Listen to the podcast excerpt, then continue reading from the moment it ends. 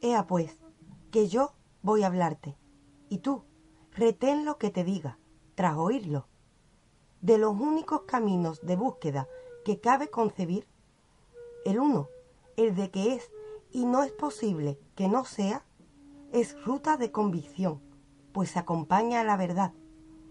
El otro, el de que no es y que es preciso que no sea, ese te aseguro que es sendero del que nada se puede aprender, pues ni podrías conocer lo que no es, no es accesible, ni podrías hacerlo comprensible.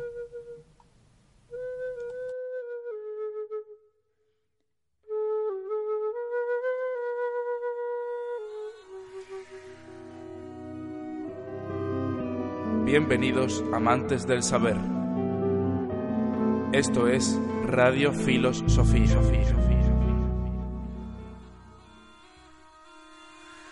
Esto que hemos escuchado es un fragmento de un poema de Parménides, pero antes de abordar su figura, que es la que vamos a tratar a lo largo de este programa principalmente, conviene que hablemos del orfismo. Y el orfismo, tenemos que saber, evidentemente, como su propio nombre indica, nos viene del mito de Orfeo, del que tendremos ocasión de daros alguna pincelada y del que podréis saber más en el programa extra que hemos colgado esta misma semana.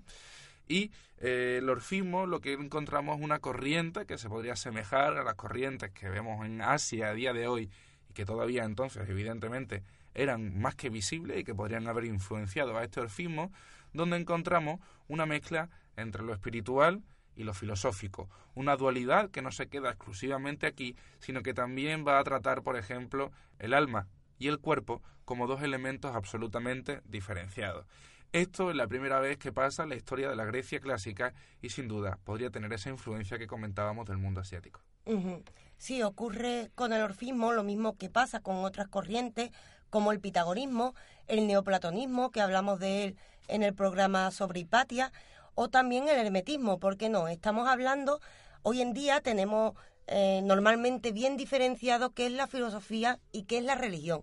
Pero hablamos de una época en la que, aunque no hablemos de una religión concretamente, la espiritualidad no está reñida con el ámbito filosófico, sino que todo lo contrario, se complementan. Y en el orfismo se da este hecho, es decir, encontramos una práctica eh, religioso-filosófica que buscan la trascendencia del ser humano en un sentido mítico, pero al mismo tiempo como camino hacia el conocimiento, siguiendo ciertas ritualísticas, pero contagiándose del mismo ambiente filosófico que les rodea. Otra de las cosas fundamentales es que el orfismo lo que pretende es que vayamos hacia el mundo del más allá. Y tenemos que tener en cuenta que ese mundo del más allá no tiene nada que ver con la concepción católica que podemos tener en Occidente a día de hoy. Ese más allá se refiere a un mundo, me lo vas a permitir, que en realidad está más acá, porque ese mundo también nos pertenece a nosotros, no es el mundo de los muertos, es el mundo de los vivos, pero es una realidad, ese más allá, a la que solo se puede acceder a través de la iniciación. Otra de las cosas fundamentales para entender el orfismo es que todas las personas que los practicaban se consideraban iniciados. Luego hablaremos también de la posible iniciación que podría haber sufrido Parmenides y hay una cuestión estrictamente personal que, bueno, una reflexión propia que querría compartir con vosotros porque a lo mejor no se trata de iniciación como tal, sino de reiniciación. Lo que estamos haciendo es volver a la vida, pero con otra manera de ver la vida distinta, con otra perspectiva en cuanto a lo que la vida es. Nos iniciamos en unos nuevos misterios, pero nos reiniciamos en la vida misma. Yo diría que en este punto, teniendo en cuenta la filosofía de Parménides, a la que vamos a acudir pronto en este programa, hay que tener en cuenta que lo que hacemos es iniciarnos a la vida verdadera. Es decir, Parménides será uno de los primeros autores que diferencia entre la realidad física del mundo, eh, digamos, espiritual o del mundo eh, que no depende de los sentidos, como ocurrirá en Platón, que también está influido, por cierto, en el orfismo. Eh, entonces, encontramos realmente que nos está llevando a la realidad verdadera. Es decir, esta iniciación y esta búsqueda de la trascendencia, este más allá, es un más allá del conocimiento ordinario, de la vida ordinaria. De hecho, más allá en griego, en aquella época, se estaban refiriendo a aquel lugar, en un sentido metafórico, donde se reúnen pasado, presente y futuro. Es decir, donde se reúne todo el conocimiento de lo que soy para poder avanzar eh, en, conmigo mismo.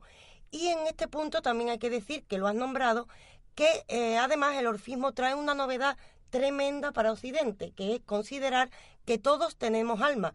Es decir, esto lo hablamos ya en el programa de Platón, antes de que aparezca el orfismo, el alma como algo inmortal es algo que solo pertenece a los dioses o como mucho a los héroes que están bendecidos por ello. Pero los seres humanos no tenían un alma que pudiera trascenderse y que fuera objeto de mejora en la vida con nuestras acciones. Esto es un elemento que nos traen los órficos. Pero también hay que decir que el orfismo no es una tendencia fija. El orfismo es más bien un conjunto de prácticas iniciáticas efectivamente que nos llevan a aumentar el conocimiento sobre nosotros mismos. Había otros caminos como el pitagorismo, los misterios de Leusis, que también lo hemos hablado, y esto ocurre en Grecia porque la religión griega, la religión de Estado, es una religión lejana, es una religión en la que, por ejemplo, Atenea se ocupa de cuidar la ciudad de Atenas, pero lo que le ocurre al ser humano en la vida ordinaria es ajeno a lo que los dioses quieren, con lo cual para llevar una vida eh, más mística, entre comillas, en nuestra práctica ordinaria, las personas solían acudir a este tipo de prácticas que eran perfectamente compatibles con la religión de Estado. Es decir, no encontramos una religión distinta a la religión griega. Encontramos unas prácticas filosófico-religiosas. Es algo muy diferente y que ha sido un poco tabú en la cuestión de la filosofía porque no se quería reconocer que los filósofos efectivamente estaban influenciados por estos mismos ambientes. Como ejemplo precisamente de que toda esta tradición de los órficos no se separa de la tradición religiosa griega, encontramos que en el orfismo se considera como creador de la realidad, del mundo en el que vivimos, con el principio creador, al mismo Dionisio. Es decir, encontramos como Dios creador a un Dios griego. Así que efectivamente, tal y como decía Raquel, no encontramos otra religión, encontramos la misma religión griega llevada hacia lo mundano, entre comillas, por favor entenderme, para que la gente pudiera satisfacer aquellas inquietudes que desde el monte Olimpo les eran inaccesibles. También cabría preguntarse en qué momento empieza a confluir el orfismo en la vida griega. No podemos tener una fecha exacta. bueno, no, bueno, podemos suponer que el orfismo se iniciara a partir del siglo VI antes de Cristo por algunos textos que tenemos, aunque los principales rastros de este orfismo los tenemos a partir del siglo IV antes de Cristo. Hay que decir que los textos órficos que nos han llegado hacen referencia siempre a textos anteriores, es decir, es una tradición que se retroalimenta y aunque efectivamente coincide con las fechas que señalas, eh, seguramente nos remontamos a prácticas mucho más antiguas y me atrevería a decir que es posible que se remonten al principio de la humanidad y que después se adaptaran a la mitología griega. Encontramos unas prácticas a grandes rasgos en las que las personas no solo son iniciadas, como hemos dicho, nos quedan muchos espacios en blanco sobre cómo se producía esta iniciación, aunque podemos imaginarlo y llegaremos a ella durante el programa, y en el que, como hemos dicho, buscamos el conocimiento.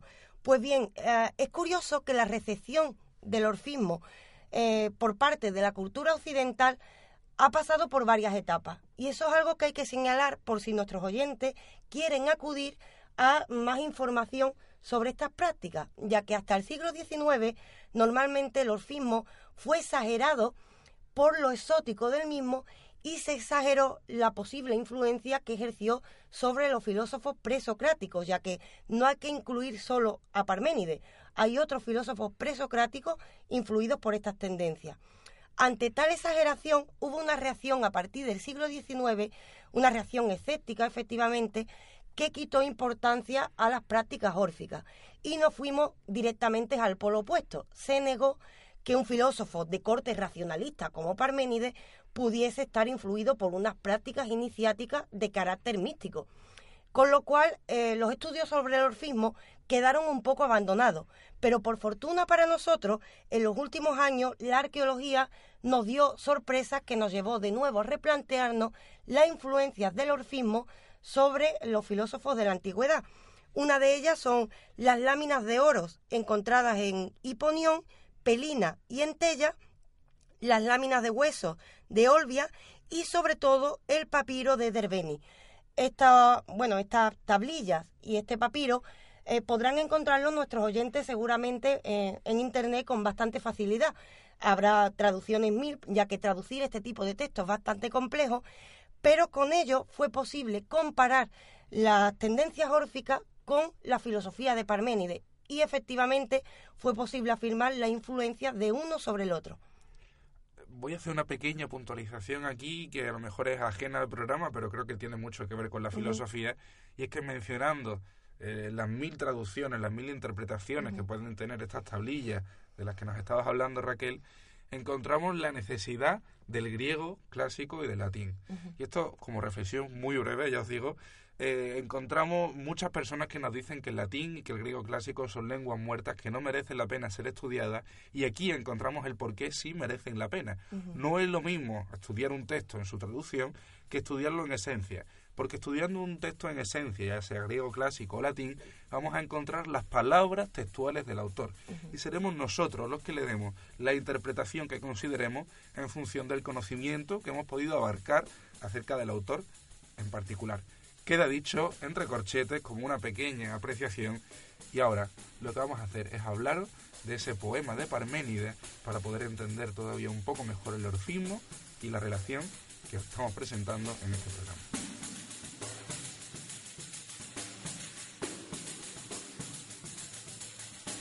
Y ahora, como decíamos, vamos a abordar ese poema de Parménides sabiendo también un poco de la ritualística que estos órficos llevaban y sabiendo que, como hemos dicho desde el principio, estamos relacionando la figura de Parménides con el mundo órfico.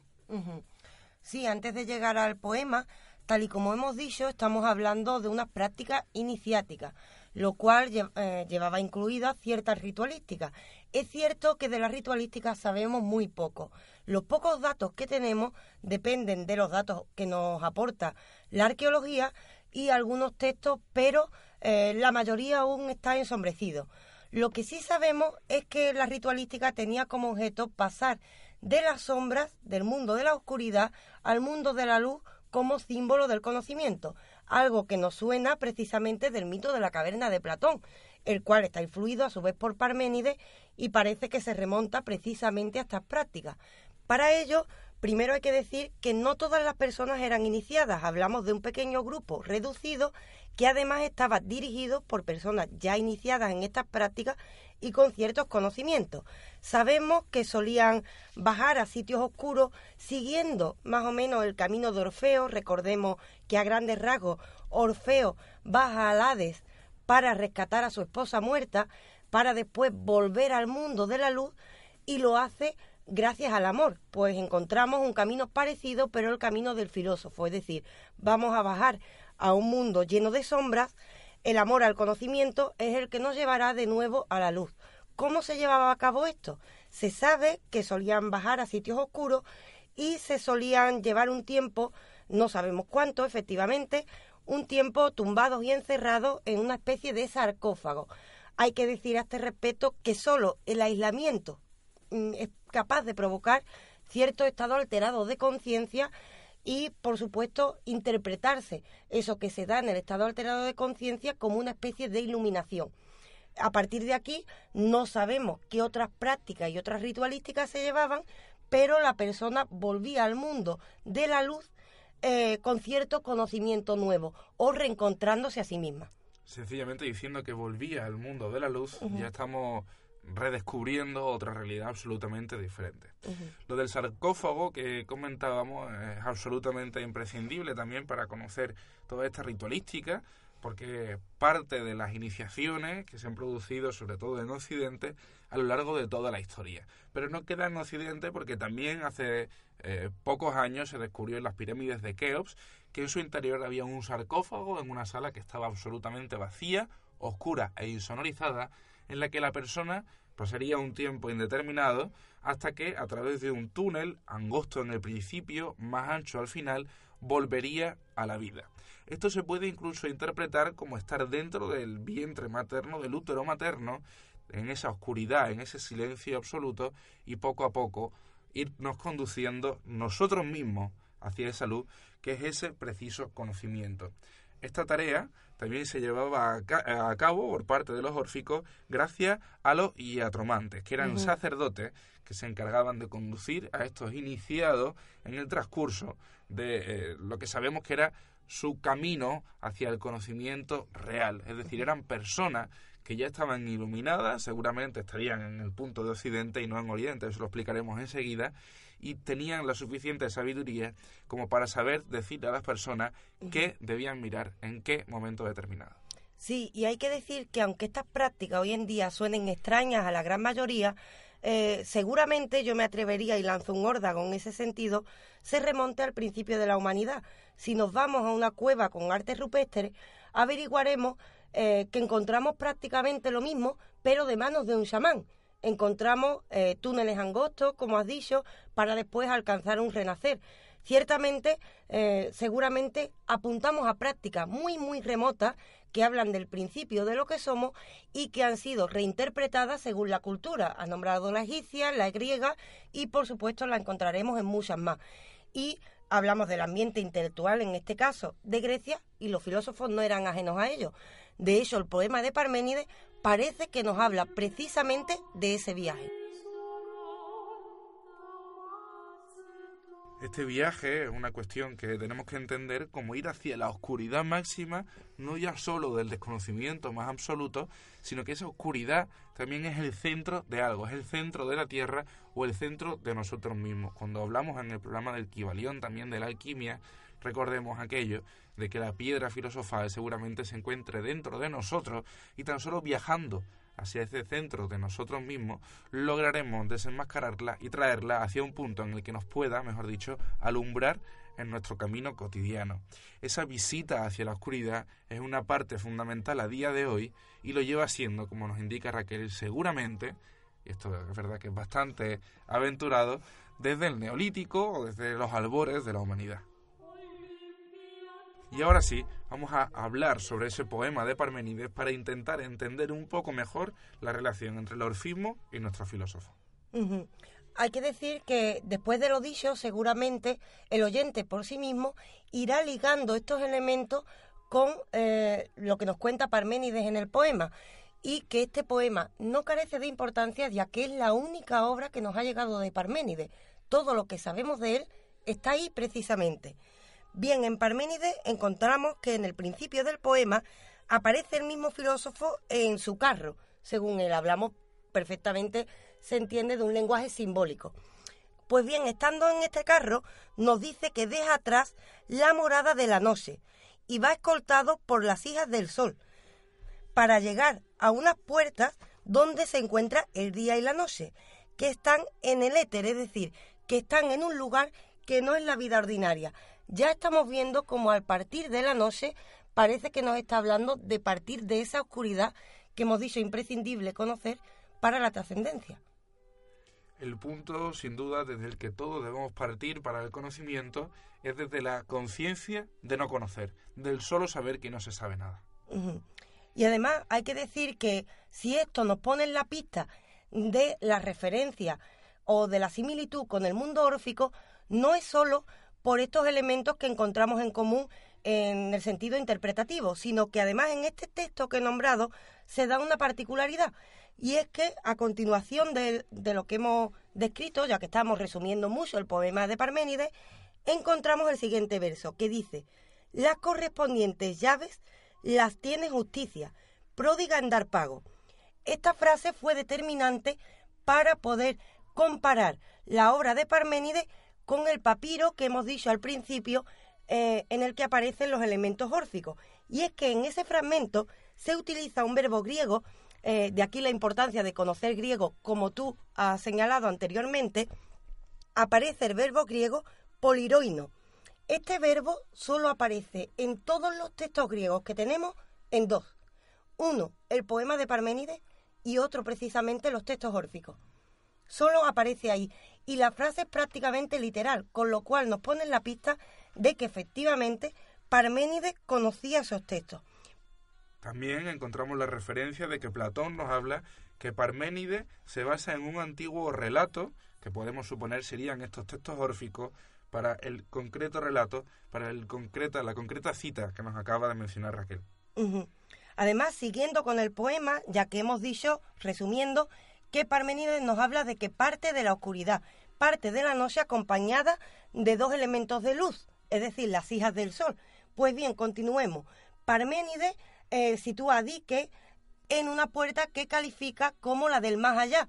Recordemos el más allá que hemos dicho antes, ese lugar metafórico donde se reúnen el pasado, el presente y el futuro, donde se conocen todas las cosas. Parménides nos está señalando que detrás de esa puerta hay otro paso al conocimiento. Es decir, tenemos que llegar hasta ese sitio donde se encuentra todo lo pasado, todo lo futuro y absolutamente todo nuestro presente para llegar a imaginarnos qué puede estar detrás. Estamos hablando, eh, por si hay algún oyente escéptico, hay que decir que no estamos hablando solo de que Parménides utilice la imaginería de los textos órficos. Es decir, estamos hablando de que Parménides seguramente eh, admitió parte de esta eh, ritualística órfica para poder dedicar su filosofía precisamente al mismo camino. Pero continuemos precisamente con ese camino simbólico e iniciático que nos presenta Parménides en su poema. Y es que Parménides dice que habiendo abandonado la morada de la noche, refiriéndose a un momento especial en el poema, eh, describe un viaje de salida, un viaje de salida que se da de este a oeste, siguiendo la ruta del sol. Esta cuestión también es fundamental en las tradiciones iniciáticas. Evidentemente, el sol nace desde Oriente, eso es una verdad absoluta y conocida por todo el mundo. Y ese sol, siguiendo el camino de Parmenides, vamos a ponernos en su senda desde el país del sol naciente, desde el mismo Japón, justo cuando estamos en ese punto en el que vemos por primera vez la luz que nos, ofrece directamente el astro rey, empezamos a ver la realidad de una manera de la que no eh, podíamos haber concebido antes que esa realidad fuese. Conforme seguimos nuestro camino desde oriente hacia occidente, desde el este hasta el oeste, pasaremos también por mediodía, y a mediodía, cuando el sol esté en su punto más alto sobre nuestras cabezas, será cuando la luz sea capaz incluso de cegarnos. Recibiremos tanta luz que las cosas que pensábamos sabidas desde Oriente, desde ese punto en el este donde empezamos nuestra carrera, seguramente ya no tengan la misma apariencia. Y en ese punto de mediodía nos vamos a cuestionar, vamos a volver a recalibrar todas las cosas que ya dimos por sabidas cuando empezamos nuestro camino desde el país del sol naciente, desde el mismo Japón. Conforme sigamos avanzando mediodía y el sol empiece a caer por delante de nosotros, vamos a percibir una realidad que tampoco es la misma que la que teníamos en Oriente. Para empezar porque ya tenemos parte del camino realizado y tenemos una serie de conocimientos que hemos ido aglutinando dentro de nosotros en ese camino. Y cuando pasamos ese ecuador, que es el mediodía, Ahora sí, podremos echar la vista atrás y conscientes de que el sol se está perdiendo en Occidente, conscientes de que el sol se va por oeste y nos desaparece, podremos mirar hacia atrás, como decía, ver cómo era el sol cuando nace, ver cómo era en mediodía, ver cómo era la realidad en esos tres puntos absolutamente diferenciados y conseguir sacar una conclusión. Solamente desde Occidente, solo después de todo ese viaje acompañando al sol, podremos obtener una conclusión que por seguro también podrá ser madre de otras dudas que nos saldrán después de ella. Lo que encontramos en definitiva es, por una parte, una imaginería común, eh, un lenguaje necesariamente simbólico y además una cosmología en común. Pero si esto parece poco para alguno que siga siendo escéptico a este respecto, hay que decir que no solo utilizan el mismo lenguaje, sino que esto nunca ha sido ajeno a la filosofía. Nadie negará que Platón es filósofo, de hecho es uno de los más determinantes de la historia. Platón en el fondo, en su mito de la caverna, que tenemos un podcast dedicado a él, también nos habla de este viaje, también nos habla, en su caso utiliza un mito, pero igualmente está utilizando un lenguaje simbólico para hablar del camino de la oscuridad hacia el conocimiento de nosotros mismos. En el fondo, pocas cosas tan filosóficas como esta. De hecho, si comparamos este mismo viaje que tú perfectamente nos has descrito, en el caso del papiro de Derbeni, lo que encontramos es que nos describen este viaje como el paso de la unidad a la multiplicidad y a la inversa, es decir, estamos hablando de un camino hacia el conocimiento. Además, el poema no termina aquí. Hay que señalar otra cosa importante y es que el camino del filósofo que nos está enseñando Parménides comienza mm, describiendo al protagonista como un filósofo joven. Finalmente será a secas filósofo. Es decir, nos está hablando de una madurez, eh, por supuesto, intelectual, pero además, eh, normalmente, algo que no ocurre a menudo en el griego, utiliza la voz pasiva, es decir, el filósofo, el protagonista, que en este caso es el mismo, eh, es transportado en este viaje. Es decir, no es el protagonista del todo. Parece que él tiene el amor y la voluntad para llevar a cabo este camino, pero siempre está acompañado por un carro, unas hijas de sol y otros elementos que hacen que él se sienta transportado, casi elevado, podríamos decir.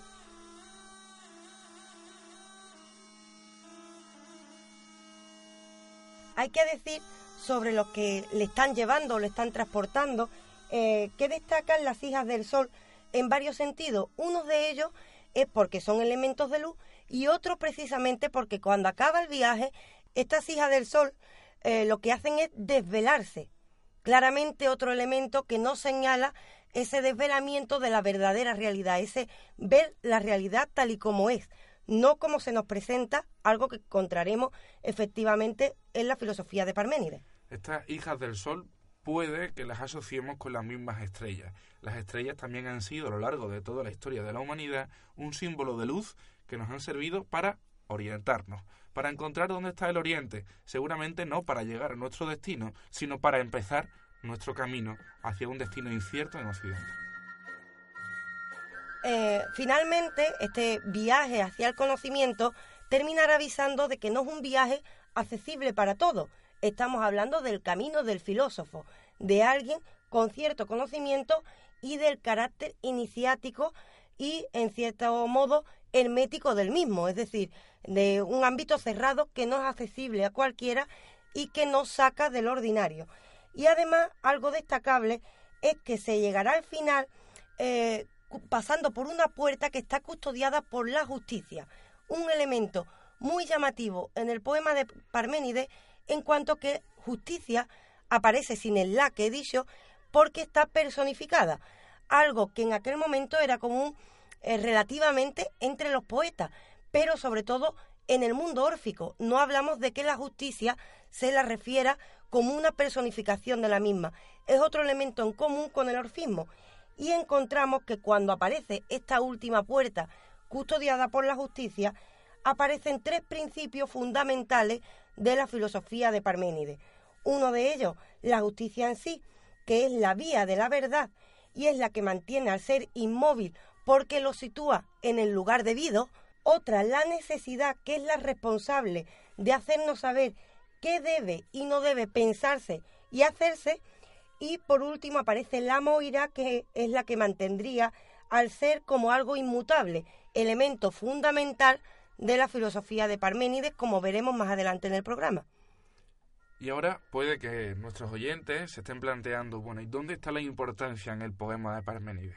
Para empezar, como hemos comentado antes de citarlo, es la única obra que tenemos de Parménides y por la que podemos estudiar su filosofía. Y además, en el poema de Parménides encontramos las referencias que hemos citado que nos hacen eh, ligar la figura de Parménides a esos órficos de los que también os hemos hablado y no nos olvidemos de esa figura del carro donde se encuentra Parménides porque esa figura del carro alado es la misma que Platón nos comentaría en su mito años después. Es decir, la figura de Parménides y toda la filosofía de Parménides, igual que el orfismo, también sería base de lo que años más tarde el mismo Platón iba a desarrollar en uno de los trabajos que consideramos más completos de toda la historia del conocimiento. Es así pues que Parménides también es uno de nuestros padres, también es uno de los padres de la filosofía y como tal tenemos que seguir profundizando en su filosofía para entender mejor estos inicios del conocimiento mismo y además señalaría algo fundamental y que normalmente pasa desapercibido, y es que Parménides está sentando las bases para lo que después llamaremos metafísica. Por primera vez nos está hablando de elementos que señalan al hombre eh, más que a la naturaleza, algo que no era común en los filósofos de entonces, y al mismo tiempo nos habla del camino del filósofo. Está sentando las bases de toda la filosofía que se desarrollará hasta el día de hoy en Occidente.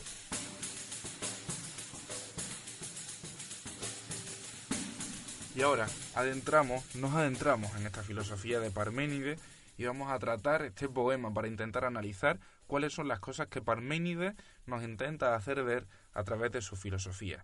Desde luego lo que está buscando Parménides después de su iniciación o reiniciación, me voy a tomar la licencia de volver a nombrarla, es el camino hacia la verdad. Y hay tres puntos fundamentales en los que nos vamos a detener para entender esta filosofía de Parménides.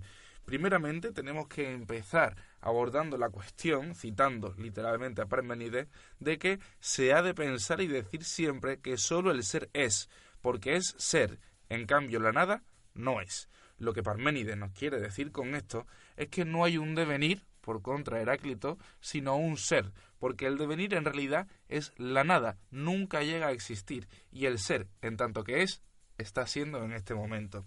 Igualmente, el concepto de ser no lo entenderemos absolutamente hasta que los diálogos de Sofistas y Parménides de Platón eh, nos dejen claro que el ser tiene un sentido absolutamente amplio que incluye a lo que está en movimiento y también a lo inmóvil, que es siempre idéntico a sí mismo. Esto parece muy lioso y extraño en un primer contacto con este tipo de filosofía. Pero es que incluso lo podemos liar más diciendo la mítica frase de Parménides de lo que es es y lo que no es no es.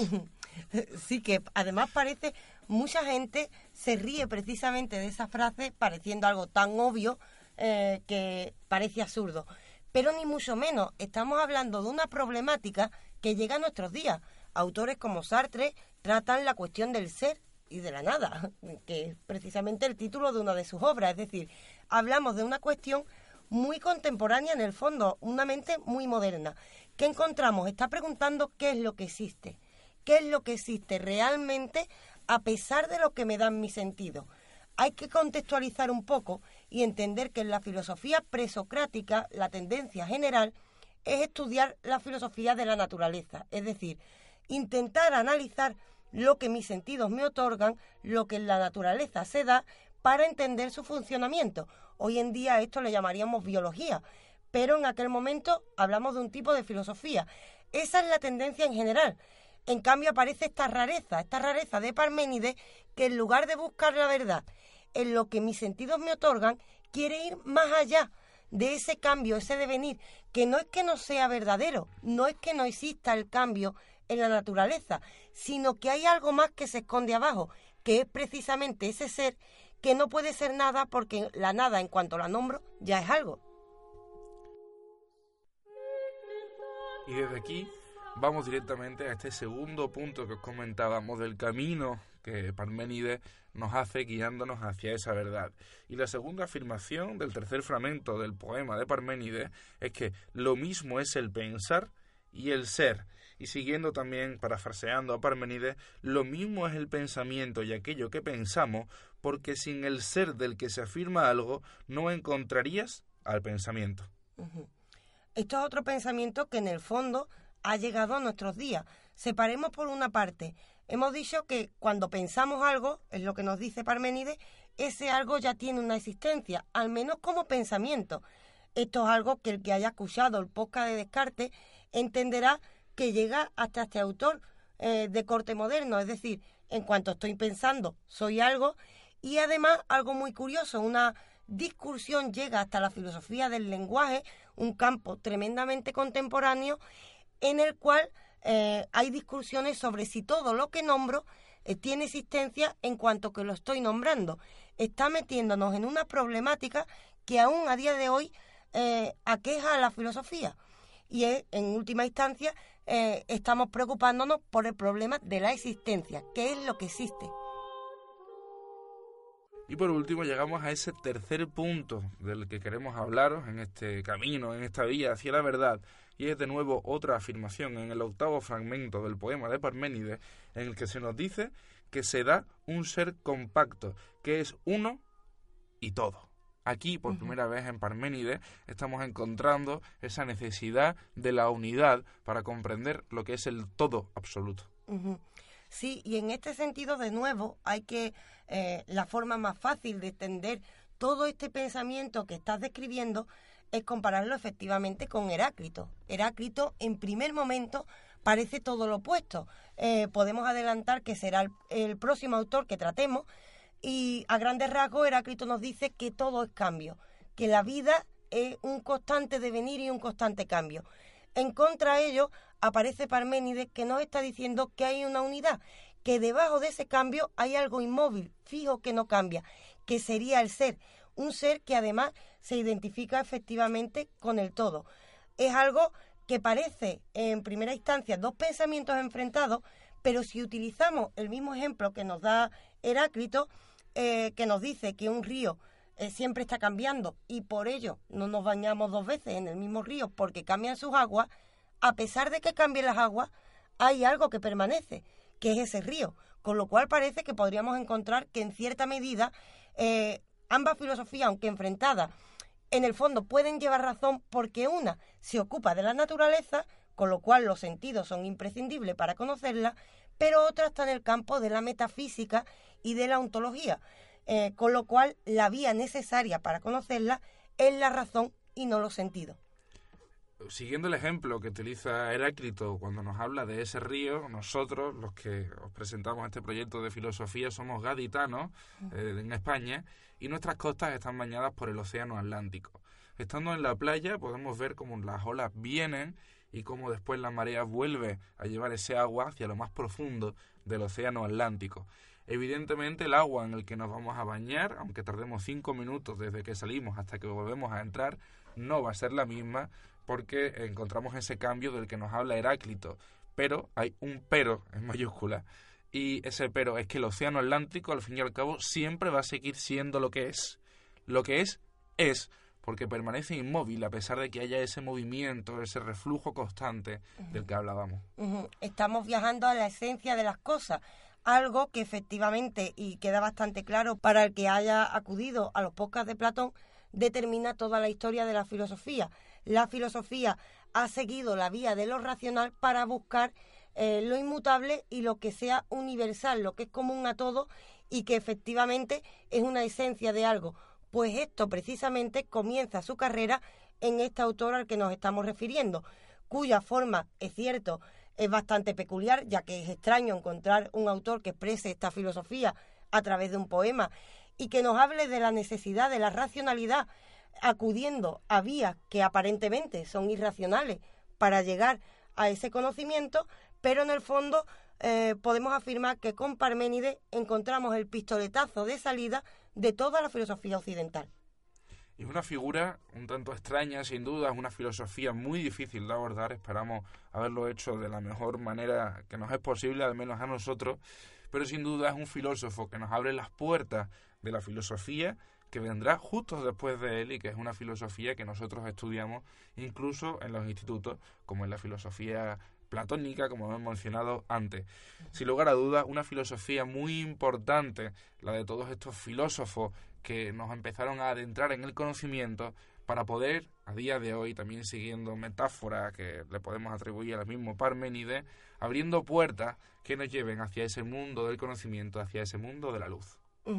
Y además me atrevería a decir que aunque es algo que nombramos en repetidos autores que hemos tratado, en este caso especialmente a todos los expertos da la sensación de que Parménides en realidad está aún por descubrir.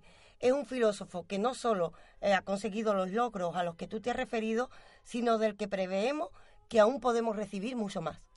De hecho, me lo comentabas Raquel antes de empezar este programa, puede que nuestro oyente esté escuchando este podcast dos, tres, cuatro, cinco años después de que lo hayamos grabado y que ya lo que hayamos dicho haya quedado desfasado por las investigaciones que se hayan podido hacer. Así que perdonadnos si ese es el caso y si es el caso también dejarnos un comentario e ilustrarnos porque estaremos encantados de ver de qué manera se puede observar el mundo de Parménides desde una perspectiva futura. También, como siempre decimos, si encontráis algún aporte que realizar a este programa, estaremos encantados de leerlo y encantados de seguir descubriendo el camino del conocimiento, el camino del amor a Sofía. El camino precisamente del que nos habló Parménides. Y hasta aquí nuestro podcast de Parménides y de esta introducción al mundo órfico para intentar entender mejor ese mundo de la antigua Grecia incluso de la Grecia arcaica que estuviera detrás y que fuera madre de ese mundo órfico. Orfismo, por cierto, que sin duda se merecería un programa aparte que esperamos poder prepararos lo más pronto posible. Bueno, y como siempre os decimos, no os olvidéis de que nos tenéis nuestro podcast en Ivos, en Spotify, también en iTunes, que nos encontráis en Facebook, en Instagram, en Twitter y que por supuesto estamos encantados siempre de saber qué es lo que os parece nuestro trabajo y de compartir filosofía, de seguir caminando en esta vía del conocimiento todos juntos de la mano como hermanos, que queda precioso y magnífico para cerrar este programa. Así que muchas gracias por escucharnos y recordad que seguís teniendo programas extras para los mecenas siempre y cuando vosotros estiméis eh, que queréis apoyarnos económicamente para hacer de filosofía un proyecto todavía más grande, todavía más fuerte y con mucho más conocimiento en derredor. Muchas gracias por escucharnos. Esto ha sido Radio Filosofía.